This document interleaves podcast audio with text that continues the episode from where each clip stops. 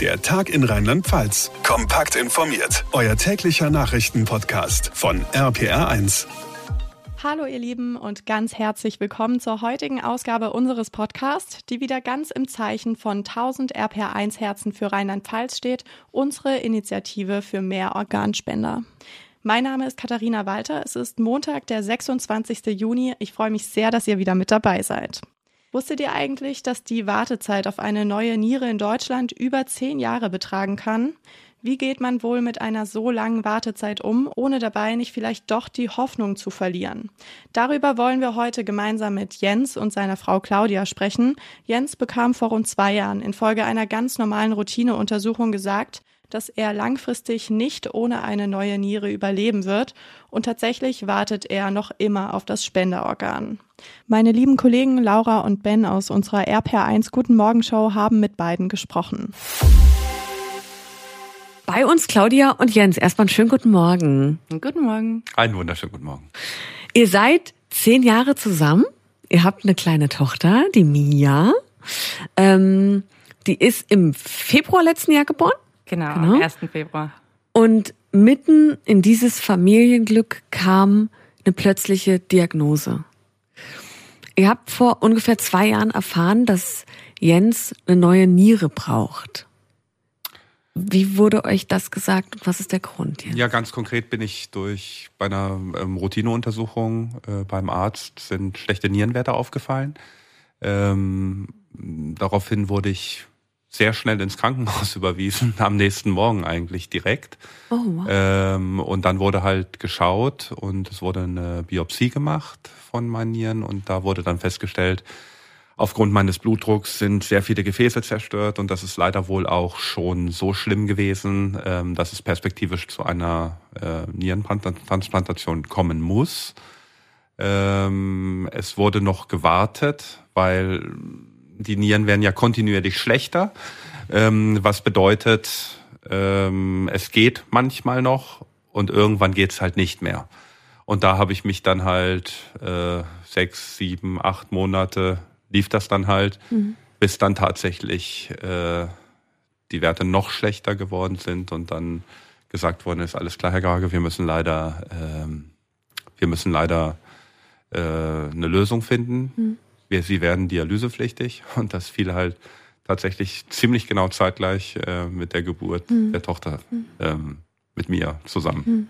Das ist ja ein Thema, mit dem man sich, wenn man gesund ist, nicht wirklich auseinandersetzt. Was war das für ein Gefühl, dann urplötzlich von jetzt auf den nächsten Moment zu hören, ich es bin jetzt auf eine Spenderniere angewiesen? Das ist tatsächlich ziemlich krass, weil mir ging es vorher eigentlich sehr, sehr gut. Ich habe auch von diesem hohen Blutdruck nichts gemerkt. Äh, Im Nachhinein muss ich sagen, dass ich doch was gemerkt habe, weil ich brauchte sehr wenig Schlaf. Ich war immer auf 180, konnte was leisten. Ich habe mich eigentlich wie eine Maschine gefühlt und dachte mir, boah, krass, bin ich ein cooler, krasser Typ. Mhm.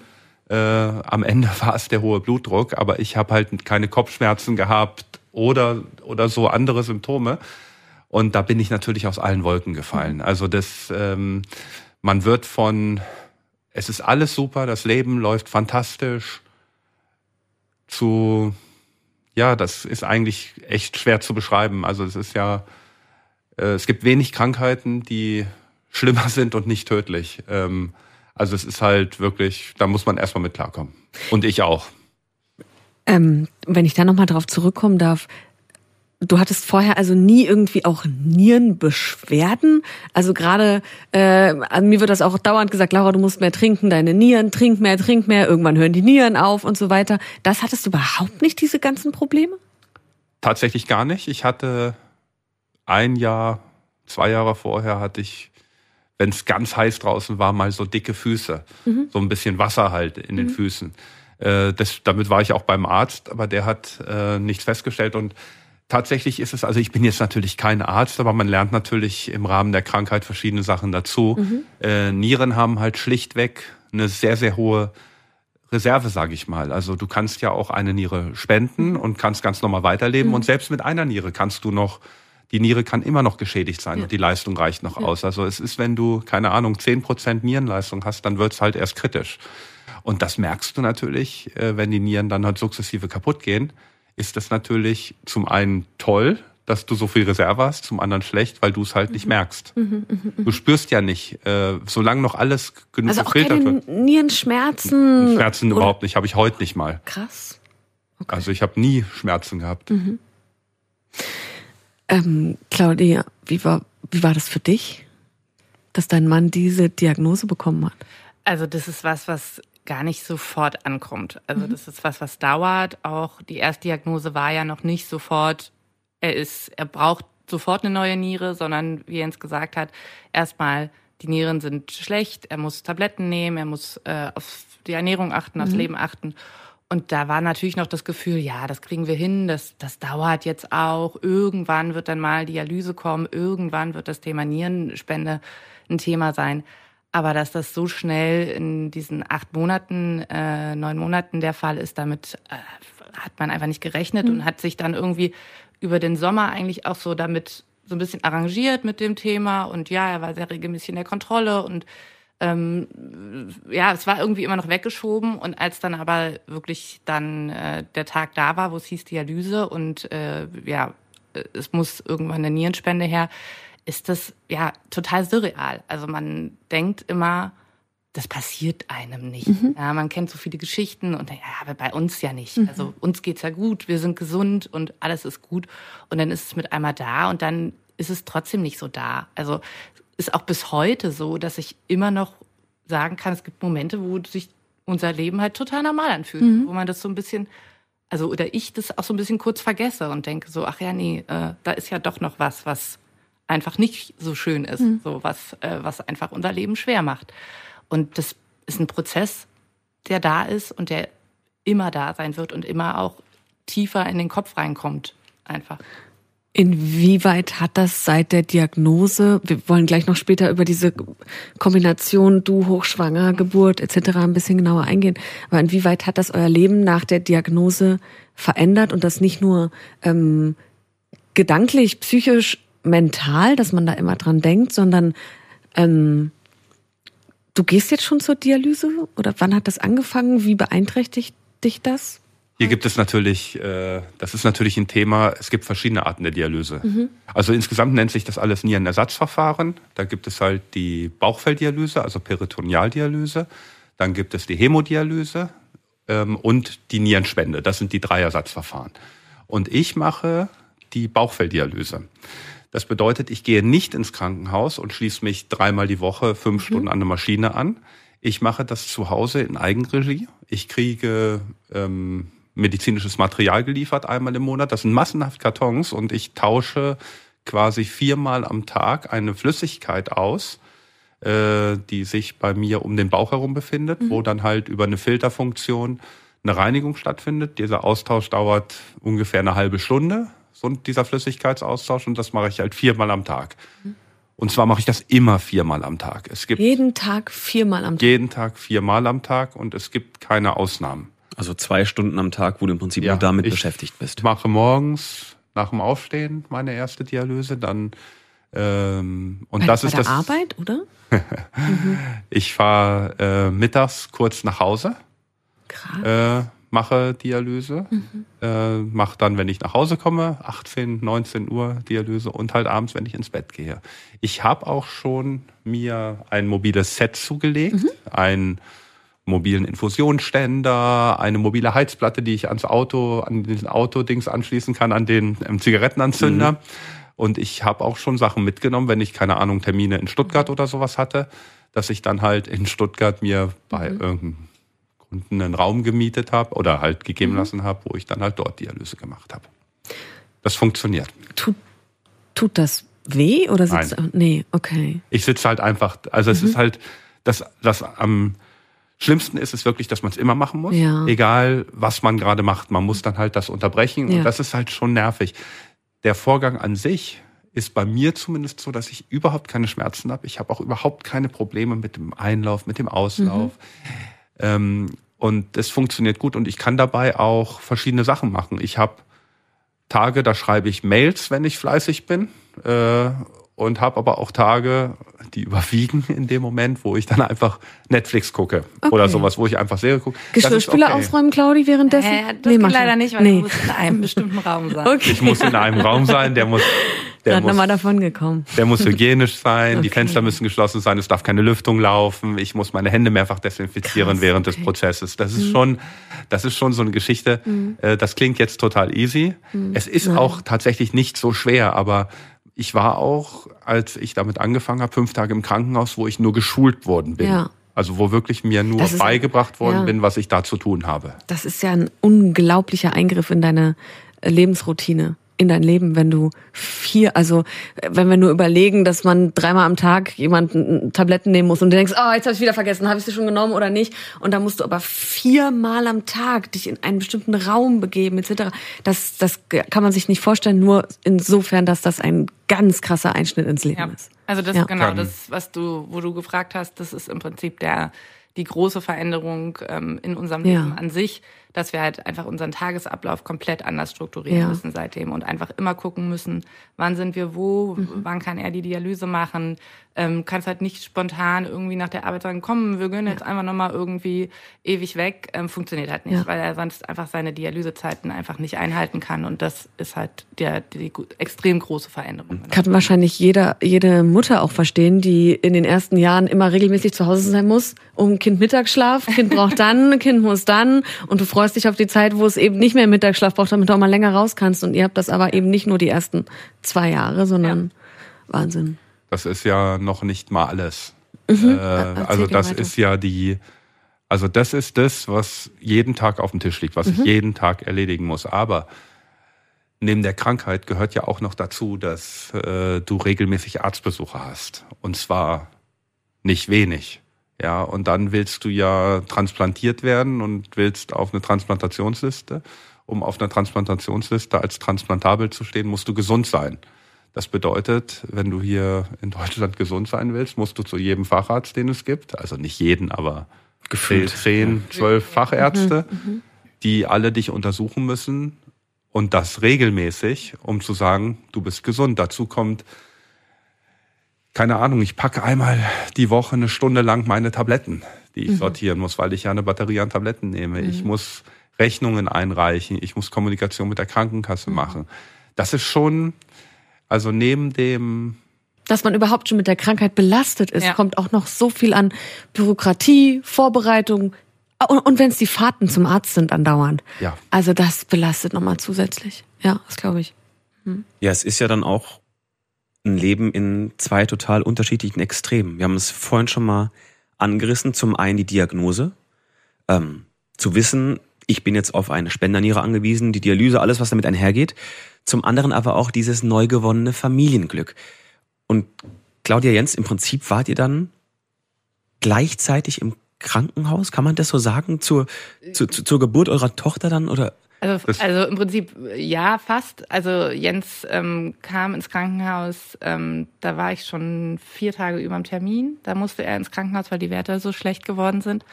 Und ähm, äh, war dann zwei Tage im Krankenhaus, um nochmal alles kontrolliert wurde, nochmal geguckt, wo dann die Diagnose kam, okay, jetzt wirklich muss die Dialyse her. Und dann hat Jens im Prinzip mit den Ärzten noch gedealt, dass äh, er noch mal raus kann und äh, er noch nicht den Bauchkatheter bekommt, weil ich halt hochschwanger zu Hause. Und es war aber klar, dass ich im gleichen Krankenhaus entbinde, wie halt er auch äh, auf der Nierenstation äh, da zugehörig ist sozusagen. Und dann haben die gesagt, alles klar, okay, können wir machen, wenn sie halt jeden Tag jetzt zur Kontrolle kommen. Und dann ähm, ging es zwei Tage später die Geburt los und dann waren wir gleichzeitig, also zusammen dann im, im Elternzimmer, also im Familienzimmer. Und er ist aber jeden Tag dann auf die Dialysestation, hat seine Werte checken lassen, hat nochmal alles kontrollieren lassen, damit die sicher gehen, okay, wir können diese Tage jetzt auch wirklich noch abwarten und der Familie die kurze Zeit zusammen geben sozusagen. Ähm, dann sind wir nochmal zusammen nach Hause, allesamt zu dritt.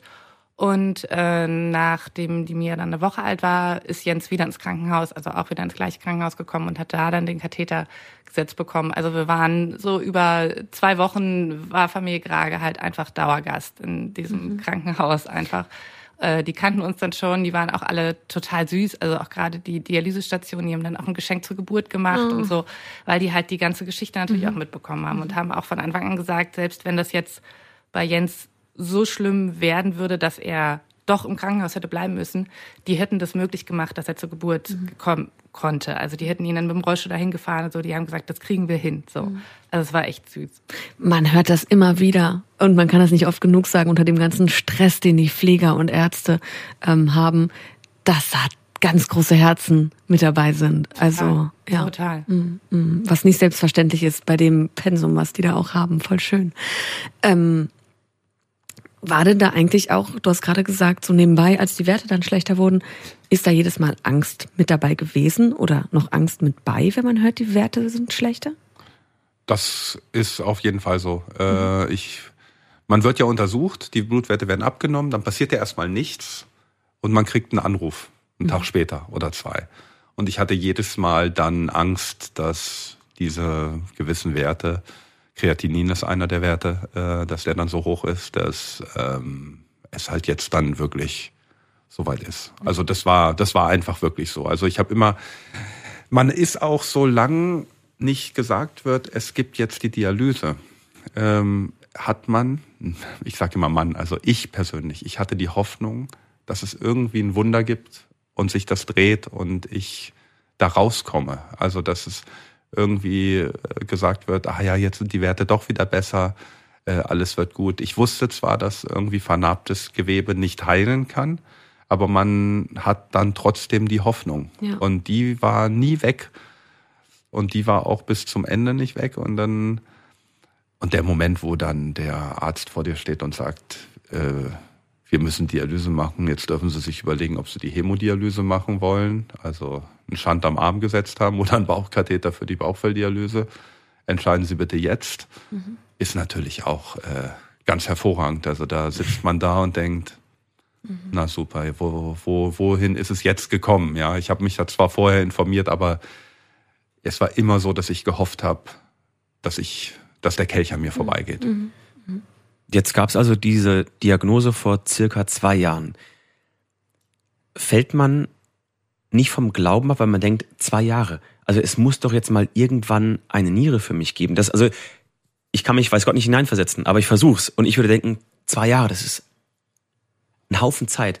Denkt man da nicht, also jetzt, also das muss doch jetzt mal. Vor allem eben, ich sag mal ganz blöd, für so eine kleine Niere. Ne? Also eben, wir hatten es ja auch schon drüber, dass, dass man auch mit einer Niere noch leben kann. Ich weiß, mein Papa wurde nur mit einer Niere geboren.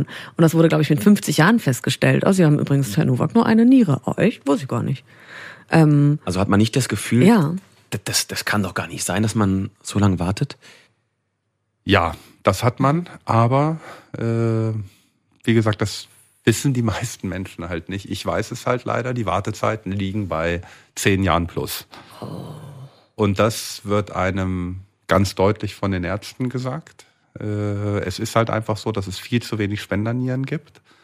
Ähm, und zehn Jahre sind halt eine harte Zeit. Und dazu kommt noch, dass die Ärzte natürlich mit dir offen reden und dir auch sagen, jetzt geht's ihnen noch gut gerade, aber sehr wahrscheinlich wird es ihnen im Laufe der nächsten Jahre schlechter gehen, weil über diese Ersatzverfahren, also wird einfach nicht das geleistet, was halt eine Originalniere schaffen kann. Und das ist natürlich alles so eine Geschichte, da äh, stellt sich so eine, also Perspektivlosigkeit stellt sich nicht ein, aber es ist schon eine Art Frustration, die sich da einstellt. Und ich bin mir ziemlich sicher, ich habe da jetzt viel in mich hineingehorcht, so die letzten Monate, ähm, ohne meine Tochter, natürlich auch ohne meine Frau, ja. Äh, aber ich glaube, dass die Geburt zeitgleich mit dieser Problematik war, war für mich ein Segen. Das hat mir, glaube ich, sehr viel Stärke gegeben, äh, Lebensmut, ähm, und das lässt vieles, vieles an den schlimmen Aspekten äh, wirklich harmloser erscheinen, weil ich habe halt einfach was Wunderschönes im Leben. Ja, vor allem, du hast es schon gesagt, dieses, ähm, du hoffst auf ein Wunder und man möchte den Glauben nicht verlieren, dass vielleicht doch irgendwie der Kelch immer vorbeigeht und es gibt immer wieder Wunder, auch in der Medizin. Und auf der anderen Seite siehst du ein Wunder, nämlich deine Tochter, die im selben Moment geboren wird. Jetzt war es ja sogar so, dass es zwischenzeitlich mal mehr als nur einen Funken Hoffnung gab. Es bestand die Möglichkeit auf eine Spenderniere. Soweit war es ja im Prinzip. Ähm, das ist natürlich, äh, also da, da müsste man ein bisschen ausholen. Also mhm. es gibt ja diese offizielle Liste, auf der ich gelistet bin, wo ich jetzt hier von zehn oder elf Jahren mhm. Wartezeit spreche.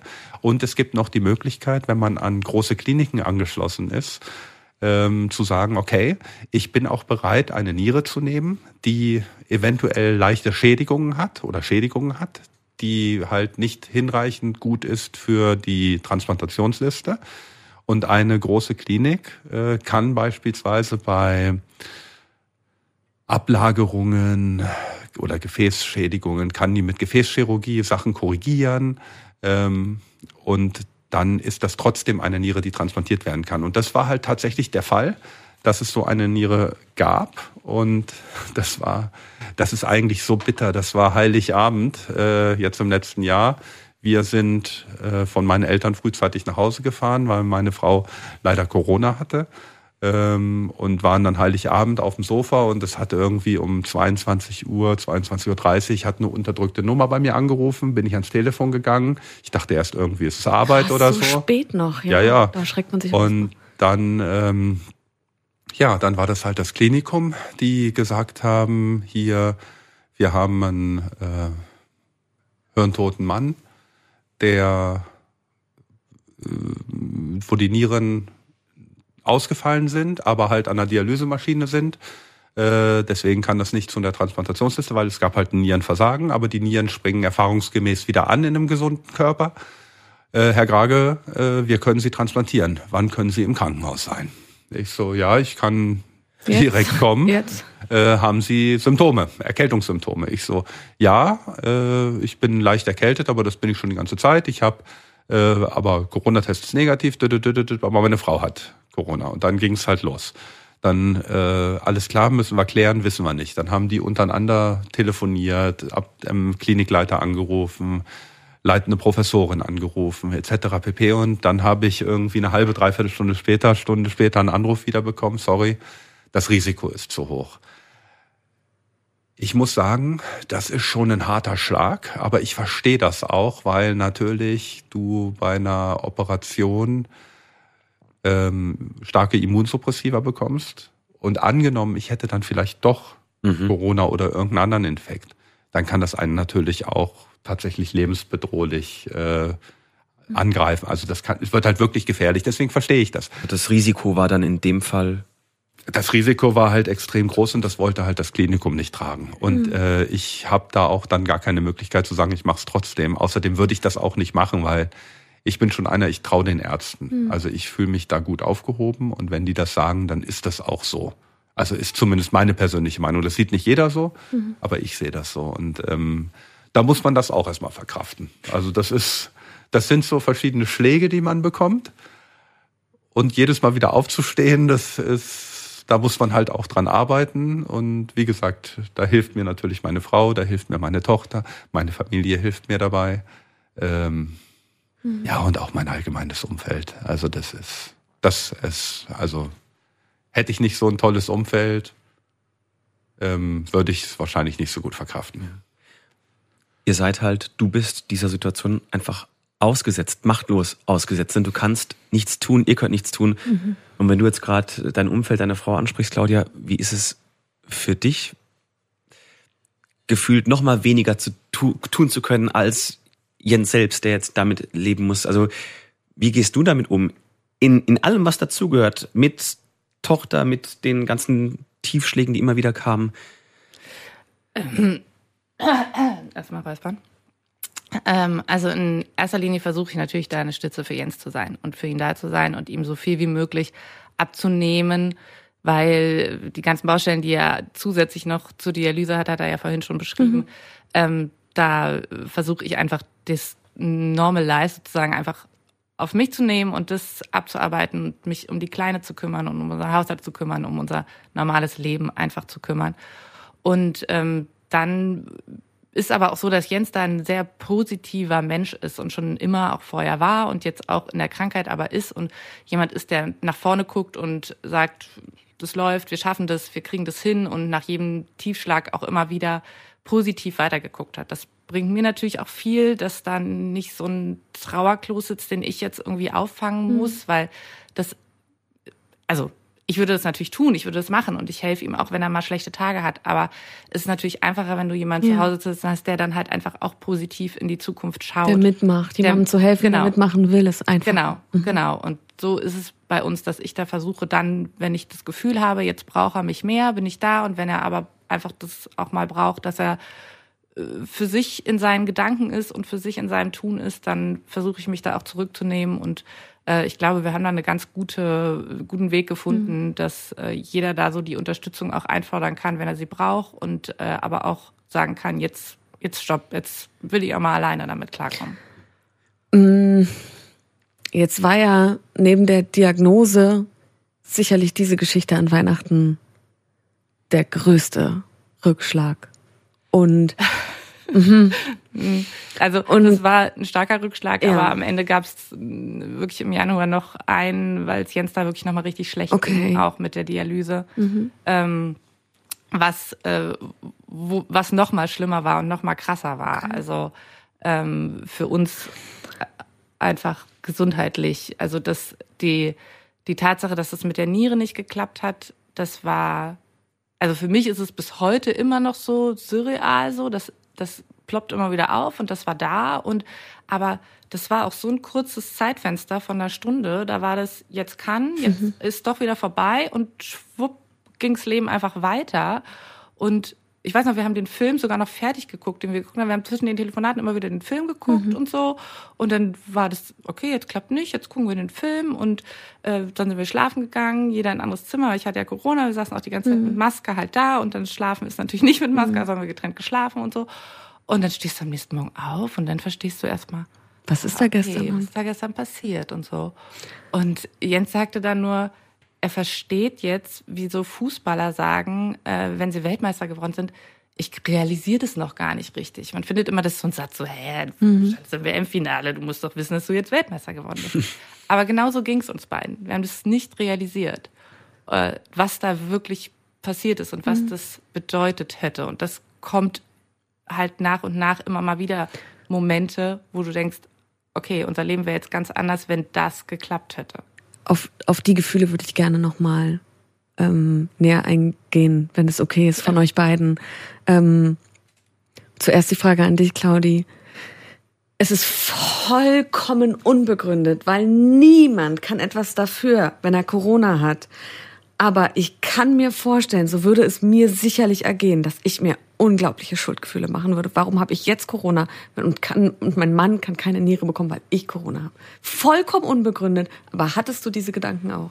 Die Frage stellt mir jeder natürlich, mhm. äh, der die Geschichte hört. Und ich kann sagen, nee, hatte ich nicht. Mhm. Genau aus dem Grund, weil ich habe nichts dafür getan, um Corona Sehr zu haben. Sehr gut. Also ich ähm, habe nicht hier geschrien, ich habe mich nicht in größere Gefahr begeben. Äh, es ist einfach ein scheiß Moment gewesen, shit happens, aber ich bin auch immer so ein Typ, der sich sagt, irgendwie hat's einen Grund auch. Also ich glaube persönlich für mich, vielleicht ist es auch ein Schutzmechanismus, dass ich mir sage, es hatte einen Grund, dass ich Corona habe und deswegen hat er die Niere nicht mhm. bekommen, weil ich mir das so einreden will und sagen will, deswegen passt es so für mich. Aber im Inneren glaube ich das auch irgendwie. Ich finde es gut, dass du das glaubst und ich finde es gut, dass du da so ähm, gestärkt bist und ich glaube auch daran, dass es einen Grund hatte, wie zum Beispiel, du hättest diese Niere nicht vertragen. Oder es wäre irgendetwas passiert.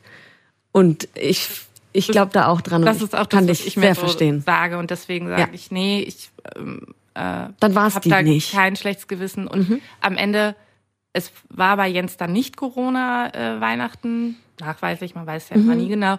Aber trotz allem hatte er ja auch die starke Erkältung, die hatte er ja. Mhm. Und ähm, wir wissen nicht, wäre er überhaupt transportiert worden, mhm. wenn ich nicht Corona hätte und er nur die Erkältung, mhm. wäre das gut gewesen mhm. und so. Also es spielt so viel rein und deswegen sag ich mir so, nee, es gibt für mich keinen Grund, da ein schlechtes Gewissen zu haben. Mhm. Es ist scheiße gelaufen, steht außer Frage, aber ja, ich habe halt nicht die Schuld in dem mhm. Sinne daran. Absolut. Jens. Ich sehe es ein bisschen anders. Äh, ich würde niemals Claudi die Schuld geben, weil mhm. wir auch jahrelang sehr, sehr vorsichtig gewesen sind, was Corona angeht. Wenn man überlegt, dass jetzt Heiligabend erst das erste Mal hatte Claudi, ich hatte es jetzt vor zwei Monaten das mhm. erste Mal. Also wir sind die ganzen Jahre ohne Corona durchs Leben gegangen, weil wir halt aber auch vorsichtig waren. Und deswegen würde ich Claudia auch niemals einen Vorwurf machen. Aber ich denke schon oft an die Situation mhm. zurück ähm, und bin auch traurig, dass das nicht geklappt hat. Äh, ich wäre so dankbar, wenn ich eine Niere hätte, um die Dialyse nicht mehr zu machen und um auch äh, die Gefahr der Verschlimmerung der Krankheit einzudämmen da wäre ich schon sehr, sehr dankbar. Im Moment ist das alles nicht so greifbar, weil ich mich, ich kann doch ganz normal mein Leben weiterführen. Äh, aber wenn sich das halt ändert, dann ist es halt schon zu spät. Ja, meine, meine Knochen leiden, mein Gewebe leidet, meine, also meine Gefäße und so. Also es ist halt alles, man verliert halt Lebenserwartung, davon wird gesprochen. Und deswegen denke ich, schade, hätte das mal geklappt. Und ganz schlimm, als es dann im Januar, als ich dann ins Krankenhaus gekommen bin, Not-OP am Bauch, äh, dann konnte ich meine Bauchfelldialyse nicht mehr machen, musste, habe einen Katheter in die Brust bekommen, musste an die Maschine äh, und da halt Dialyse machen und dann hat sich der Katheter entzündet. Not-OP, weil es ganz weil es schlagartig schlechter wurde? Oder? Nee, ich hatte, das war was anderes, das war eine Hernia am Bauch, also eine Gewebeschwäche. Und das, ich hatte einfach unfassbare Schmerzen. Das ist nichts Schlimmes. Also wenn das ein normaler, gesunder Mensch hat, dann gibt es da einen endoskopischen Eingriff ähm, das wird dann korrigiert und nach vier, fünf Tagen ist man, ach, drei Tagen ist man aus dem Krankenhaus raus und alles ist wieder gut. War bei mir auch so. Ja, ich hatte halt nur starke Schmerzen, deswegen Not-OP klingt immer schlimmer, als es war. Also ich wurde halt nur mitten in der Nacht operiert. Wir ähm, merken, Claudi, was du vorhin auch schon gesagt hast. Jens ist sehr positiv. Oh, ja. Naja, und das Blöde war halt dann, dass das was uns halt unterscheidet. Ja, wenn sie dir am Bauch was operieren, ist das ja nicht weiter wild. Bei mir darf ich dann halt diese Bauchfelldialyse nicht mehr machen, weil das ja heilen muss. Aber ich muss ja Dialyse machen, also brauche ich ja anderen Zugang. Also wurde mir in der Brust ein Katheter gesetzt. Also musste ich an die Maschine. Das ist etwas, was ich nicht wollte. Und da war auch das erste Mal in der ganzen Zeit das so, dass ich wirklich psychologisch angeschlagen war. Mhm. Also das hat mich dann wirklich mitgenommen und als dann noch der Katheter in der Brust sich entzündet hat. Da wurde ich dann auch ähm, ähm, isoliert im Krankenhaus, weil äh, meine weißen Blutkörperchen so ganz, ganz gering gewesen sind. Das war halt wirklich gefährlich. Ähm, da gab es dann, also da, erstmal war ich persönlich dann wirklich schwer angeschlagen. Und da denkst du natürlich auch nochmal oft zurück, was wäre denn, wenn ich jetzt an Heiligabend das Ding bekommen hätte? Dann würde ich mir all dies sparen. Mhm. Und das war ja auch ein Zeitraum, ich weiß nicht, vier Wochen oder sowas oder sechs Wochen insgesamt, wie ich da außer Gefecht ja, ja. war. War das ein das Moment, war, in dem ihr dann vielleicht auch so ein bisschen die Hoffnung verloren habt? Nein, die Hoffnung Gar verliere ich nie. Sehr gut. Nie. Weil alles auch glücklicherweise endlich ist. Also mhm. selbst das mit dem, äh, mit der Geschichte jetzt, da wurde halt gesagt, alles klar, das muss am Bauch erstmal heilen. Mhm. Äh, aber ich war ja klar, das heilt ja irgendwann, dann kann ich wieder so weitermachen wie vorher. Natürlich mache ich dann wieder meine Dialyse zu Hause, wo die, wo die meisten Menschen auch sagen, oh Gott, der freut sich, dass er seine Dialyse zu Hause wieder machen kann. Ja, aber wenn du das andere noch viel schlimmer findest, ja. äh, dann bist du froh, wenn's, wenn du wieder zu einer Art Normalität, und es ist halt meine Normalität, mhm. die ist halt für mich ist das mittlerweile völlig normal. Mhm. Und auch meine, also das ist ja, äh, also Freunde planen, wenn ich verabredet bin, äh, die planen mit meiner Dialyse. Also das ist wirklich, ah, treffen wir uns, ah, treffen wir uns erst um acht, ja, dann kannst du vorher noch Dialyse machen. Und ah, wir können auch danach zu dir noch kommen, trinken wir bei dir noch was, dann kannst du gerade schnell Dialyse machen. Und dann, also das ist das halt ist schon, das ist halt schon cool, ja. ja. Und ähm, deswegen, ich glaube, deswegen verliere ich die Hoffnung nicht. Mhm. Also sicherlich weil ich grundsätzlich jemand bin, der Probleme irgendwie akzeptieren kann und irgendwie anpackt und sagt, wir machen das Beste draus. Mhm. Äh, aber das würde nicht ausreichen. Also wenn, wie gesagt, das habe ich vorhin schon gesagt, wenn das Umfeld nicht so wäre, wie es wäre, dann würde ich hier wahrscheinlich nicht mit einem Lächeln sitzen, sondern äh, weiß nicht, ob ich das Interview überhaupt geben würde. Mhm. Ja, es ist das Tollste, wenn das zur Normalität für alle drumherum wird und man sich eben auch selber dann nicht noch schlechter fühlt, das kann ich alles nicht machen oder ich bin eine Last oder sonst irgendwas, sondern Freunde, Familie einen auffangen und mit dir den Weg gehen und und die wissen ja alle, für dich ist es noch viel beschissener, ja. als dass die jetzt erst um halb acht kommen können. Ja, oder Aber wenigstens diese Situation zu einer irgendwie normalen Situation ja. zu machen ja. und nicht einem das Gefühl geben, okay, das ist jetzt äh, Ne? Generell bei Krankheiten Menschen das Gefühl zu geben, das ist alles vollkommen in Ordnung und nicht, oh, du gehst uns jetzt schon wieder auf die Nerven, finde ich ganz, ganz wichtig. Und da sollte jeder die Empathie für haben und sensibel äh, genug sein. Ja. Mhm. Jens, jetzt haben wir erfahren, es war Weihnachten letztes Jahr. Du hast äh, um 22.30 Uhr einen Anruf mit der unterdrückten Nummer bekommen. Eine Niere wäre da gewesen. Es hat nicht geklappt, worauf wir nochmal hinaus wollen der Bezug jetzt zu deinem Handy, wenn das Handy klingelt, geht man, blickt man da immer schon mit dem Gedanken im Hinterkopf, okay, bitte unterdrückte Nummer, vielleicht ist da jemand oder lässt einen das kalt? Wie, wie, wie, wie geht ihr damit um? Ich sag's mal so, äh, es gibt tatsächlich Foren, wo sowas diskutiert wird. Und da gibt es Leute, die schreiben, alles klar, ich traue mich nicht mehr, mein Handy außer Hand zu legen und so weiter und so fort. Das ist bei mir überhaupt nicht so. Also ich habe mein Handy natürlich immer dabei, aber nicht deswegen. Ich habe mein Handy grundsätzlich immer dabei und ich gehe halt auch immer ran und habe jetzt natürlich nachts auch nicht mehr Flugmodus drin und sowas. Ähm, hab also, aber ich sitze nicht da und warte auf diesen Anruf. Also wenn er kommt, ist schön. Wenn nicht, ist halt eher normal. Also ähm, ich würde mich, das ist nicht meine Art. Man macht sich ja völlig kaputt. Also das ist für mich ist es so irrational, permanent auf mein Handy zu gucken und hoffen, jetzt kommt, muss der Anruf jetzt. Das, das ist, das passt nicht zu mir. So bin ich nicht. Und ja. Mhm. Gibt es denn einen Punkt, den die Ärzte euch genannt haben? Mm, bis dahin sollte eine Niere da sein oder wie schnell sich sowas verschlechtern kann oder ist das wirklich individuell? Das ist individuell. Okay. Ähm, und es, es geht um Leute, eine Niere? Es geht immer um eine Niere. Mhm, okay. Also, äh, obwohl das stimmt nicht. Äh, es gibt manchmal auch die Möglichkeit, eine Doppeltransplantation zu machen, aber das, aber erstmal geht es, also es geht erstmal um eine. Okay. Es geht um eine und äh, solange es mir gut geht, braucht man das theoretisch nicht, aber es, die Ärzte betonen jedes Mal, je früher, desto besser, weil solange es mir noch gut geht, sind die Schädigungen natürlich noch nicht mhm. so hoch. Und je schneller, desto besser. Mhm. Bei dieser Transplantationsliste ähm, beim, bei, bei Nieren ist das auch so, dass du natürlich einmal hinten rangestellt wirst, aber dann auch entschieden wird, wer braucht es jetzt am dringendsten? Oder dann gibt es ja eben noch, was du auch, was du auch ähm, erzählt hast, diese, ich sag mal, ganz blöd gesagt, zweite Wahlniere, ähm, wo man auch nochmal auf der Liste landen kann? Oder wie, wie ist das?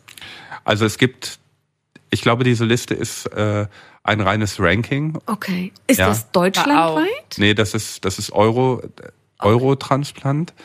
Das ist, sind mehrere Länder in Europa. Ich kann jetzt nicht genau sagen, mhm. welche. Es sind aber auch manche großen Länder nicht dabei. Ich glaube, mhm. Frankreich ist nicht dabei oder sowas. Aber hier möchte ich mich jetzt nicht festlegen. Mhm. Äh, das müsste man halt nochmal genau gucken. Ähm, und ähm, bei diesen, also ich nenne die B-Nieren. äh, Meine zweite Wahlniere, entschuldige genau, die Wortwahl. Genau. Äh, ich weiß gar nicht, was da die, die äh, Fachterminologie ist. Ähm, da ist es so, dass wenn sowas vorkommt, wird, ähm, also das sind immer die Infos, die ich jetzt halt von den Ärzten bekommen habe. Ob das jetzt alles hundertprozentig stimmt, weiß ich auch nicht. Aber es ist wohl so, dass da zuerst der Platz eins auf der Liste angerufen wird, dann der auf Platz zwei und wenn der die nicht nimmt, derjenige, der halt in der Nähe ist. Und Platz eins und zwei lehnen diese B-Nieren in der Regel ab, weil die ja eine hohe Wahrscheinlichkeit haben, in Kürze eine, also eine, also eine A-Niere zu bekommen. Ähm, und deswegen kommt halt die Situation, äh, dass, dass man halt auch viel schneller was bekommen mhm. kann. Es ist trotzdem wie ein Sechser im Lotto. Jetzt auch die Situation an Heiligabend. Das ist jetzt nicht mhm. so, dass ich damit rechnen kann, dass ich jetzt im Juni wieder einen Anruf bekomme oder zwei Monate später. Das war schon krasses Glück, dass ich nach weniger als einem Jahr die erste Chance gehabt habe. Also was wir dir aber von Herzen, oh, was wir euch von Herzen wünschen, dass jetzt das Telefon nochmal klingelt. Hast du es hast du's bei? Ich hab's dabei, ja. Ich hab's aber jetzt, ich hab's tatsächlich stumm gestellt. Oh. Nun ist ja die Niere aber auch ein Organ, ähm, dass man, ähm, ja, wir haben alle zwei davon und dass, dass man auch was auch als Lebensspender in Frage kommt. Ich habe ja auch schon erzählt, mein Papa ist sogar nur mit einer Niere geboren, konnte damit leben. Ähm, es gibt einen prominenten Fall, der durch die Medien gegangen ist. Vor ein paar Jahren war das, glaube ich, die Sängerin Selena Gomez, die von ihrer Freundin eine Niere gespendet bekommen hat. Ähm, inwiefern kommt bei dir denn so eine Lebensspende in Frage? Die kommt natürlich in Frage. Ich bin natürlich froh, wenn jemand bereit ist, mir eine Niere zu spenden. Es gibt tatsächlich auch mehrere Personen aus ähm, familiärem Umfeld und ähm, auch im Freundeskreis, die sich dafür interessieren. Ähm, es ist so, dass du nicht auf breiter Front untersuchst. Äh, also wenn jetzt zehn Leute kommen und sagen, wir hätten eventuell Interesse, werden nicht bei diesen zehn Leuten die Untersuchungen gemacht, weil die Untersuchungen auch sehr, sehr teuer sind. Die kosten einen Haufen Geld. Und es wird immer geguckt, wer ist am wahrscheinlichsten. Und da wird dann halt das ganze Prozedere durchgeführt. Und dann wird geguckt, klappt das oder klappt das nicht. Wenn das nicht klappt, auf zum nächsten. Ähm, und es sind auch schon ein, zwei Personen leider weggefallen, weil du musst, um zu spenden, tatsächlich auch gesund sein. Und in Deutschland gilt, ich weiß nicht, ob das in anderen Ländern auch so ist, in Deutschland gilt auf jeden Fall, dass der Spender einen maximalen Schutz genießt und auf keinen Fall nach einer Spende, dass es ihm schlecht gehen darf oder dass er irgendwie auch nur im geringsten gefährdet sein darf. Und das ist natürlich äh, krass, ja, wenn du irgendwelche Medikamente nimmst, die auf die Nieren gehen, darfst du nicht spenden. Wenn du einen zu hohen Blutdruck hast, darfst du nicht spenden. Das sind also Geschichten, ähm, das verstehe ich. Äh, aber das ist natürlich, das ist natürlich oft schade, ja, wenn einer halt gerne möchte und dann. Und dann sagt der Arzt, also es ist ja, wirklich dann, eine ärztliche Entscheidung, weshalb du noch keine neue Niere bekommen konntest. Äh, Claudis, ja. Claudis Mutter okay. wollte gerne äh, äh, mir spenden und die hat halt leider Diabetes und nimmt ein Medikament, äh, mit dem sie das äh, nicht machen darf und ist halt ausgeschieden, ja. Und das ist, das sind natürlich dann so Situationen, wo du denkst, pff, und es gibt nicht so viele, ja. Meine, meine Eltern sind halt so mhm. alt, da, das macht, also Alter ist jetzt nicht der Grund, aber die haben auch schon diverse Krankheiten. Mhm. Also das, das ja, macht einfach keinen, das macht dann einfach keinen Sinn, ja. Das geht halt einfach nicht. Und dann wird irgendwann wird die Luft dünn, ja. Also das ist, ich meine, wenn man eine Familie mit 100 Verwandten hat, dann nicht, aber so groß sind unsere Familien mhm. Und wenn dann der ausscheidet, dann scheidet der aus und so weiter und so fort. Das ist halt dann schon schwierig. Mhm. mhm. Mhm. Braucht man, um so eine Lebensspende zu machen, auch einen Organspendeausweis? Nein. Nee, ne? Der ist ja dann erst relevant, wenn mhm. du mhm. verstorben bist. Halt. Mhm. Aber auch da sehen wir eben, wie wichtig dieses Thema Organspendeausweis ist. Ne? Und das haben wir die letzten Tage auch schon öfter mal besprochen. Ich glaube, viele sagen, ja klar, ich, ich wäre dazu bereit, aber diesen Schritt zu gehen, sich mal wirklich diesen Ausweis abzuholen, auszufüllen. Und das, immer im Portemonnaie zu tragen. Ich glaube, das ist so, das ist so noch die, die, die, diese, diese Hürde. Ich habe tatsächlich den Organspenderausweis erst im Portemonnaie, seitdem ich krank bin. Mhm. Mhm. Ich habe vorher auch keinen gehabt. Ich finde das natürlich rückwirkend betrachtet nicht in Ordnung von mir. Ich hätte das anders machen sollen. Äh, grundsätzlich sehe ich es sowieso so, dass man das komplett ändern sollte. Man sollte halt einfach sagen, hier Leute, äh, jeder spendet oder jeder ist bereit zu spenden, außer er trägt einen Ausweis bei sich, ich möchte nicht spenden. Ja. Ich glaube, wenn man das politisch machen würde, was natürlich nicht einfach durchzusetzen ist und ähm, da müssen auch wahrscheinlich diverse ethische Kommissionen stundenlang, tagelang tagen, ja. Ähm, aber ich glaube, dann hätten wir das Problem nicht. Dann hätten wir keinen Mangel an Organen mehr. ich Bin auch. ich mir ganz sicher. Weil, weil ich glaube, viele würden das tun. Und wenn sich dann jemand bewusst dagegen entscheidet, okay, dann, dann ist es Kann seine, ihre Entscheidung, ist auch vollkommen in Ordnung. Aber ich glaube, wir hätten einfach eine oh, enorm viel höhere Anzahl an, an potenziellen OrganspenderInnen hm, in diesem ja. Fall. Hm. Ja, was würdest du den, den Menschen heute sagen, die noch keinen Organspenderausweis im Portemonnaie haben, Jens? Als jemand, der auf eine Niere angewiesen ist? Ich würde denen gar nichts sagen. Also Mhm. am besten wäre es natürlich, wenn sie einen hätten. Mhm. Aber da denke ich, dass man wirklich keinen Menschen dazu zwingen kann. Mhm. Also das ist auch, das ist jeder, jedes, jeder Mensch kann selber entscheiden, was er da machen möchte. Und das ist auch in Ordnung. Ja, ähm, es ist natürlich, also was man, die Menschen, die es aus Faulheit nicht machen oder weil sie, weil es ihnen zu stressig ist oder weil sie es vergessen oder sowas, den würde ich sagen, kriegt mal einen Arsch hoch. Ja, Mhm. auf jeden Fall. Aber wer es nicht machen möchte, der, der macht's nicht. Mhm. Völlig in Ordnung. Und also übrigens, um da nochmal einzuhaken, so hoch müsst ihr den Arsch gar nicht kriegen, weil ihr könnt euch einfach reinklicken auf rpr1.de, da könnt ihr euch euren eigenen Organspendeausweis runterladen und ähm, es ist einfach so, so ein Organspendeausweis kann Leben retten. Ja, und diese Geschichten berühren einen. Die Geschichten berühren einen sehr. Ähm, und dafür möchten wir uns ganz, ganz herzlich wirklich bei euch bedanken, dass ihr das mit uns teilt. Das ist sehr intim. Ähm, das ist sicherlich nicht einfach, immer darüber zu reden, aber es ist wichtig, ähm, um auf dieses Thema aufmerksam zu machen. Und wir wünschen äh, eurer kleinen Familie und vor allen Dingen dir, Jens, von Herzen alles Gute und dass du endlich diesen Anruf nochmal bekommst und dass es diesmal klappen kann. Ganz viel Gesundheit von uns. Danke euch. Dankeschön. Vielen, vielen Dank. Vielen Dank, Laura und Ben, und auch vielen lieben Dank, Jens und Claudia, für dieses sehr, sehr offene und emotionale Gespräch. Wir wünschen euch von ganzem Herzen alles, alles Gute für die Zukunft. Ja, und damit sind wir auch schon wieder am Ende dieser Podcast-Folge angelangt. Ich würde mich sehr freuen, wenn ihr diese Folge liked und auch fleißig teilt, sodass auch all eure Liebsten ein bisschen was über das sehr, sehr wichtige Thema der Organspende mitnehmen können. Und ganz wichtig, wenn ihr möchtet, abonniert den Podcast auch gerne oder schaut mal auf unserer RPR1 Instagram-Seite vorbei, sodass ihr in Zukunft keine weitere Folge mehr verpasst.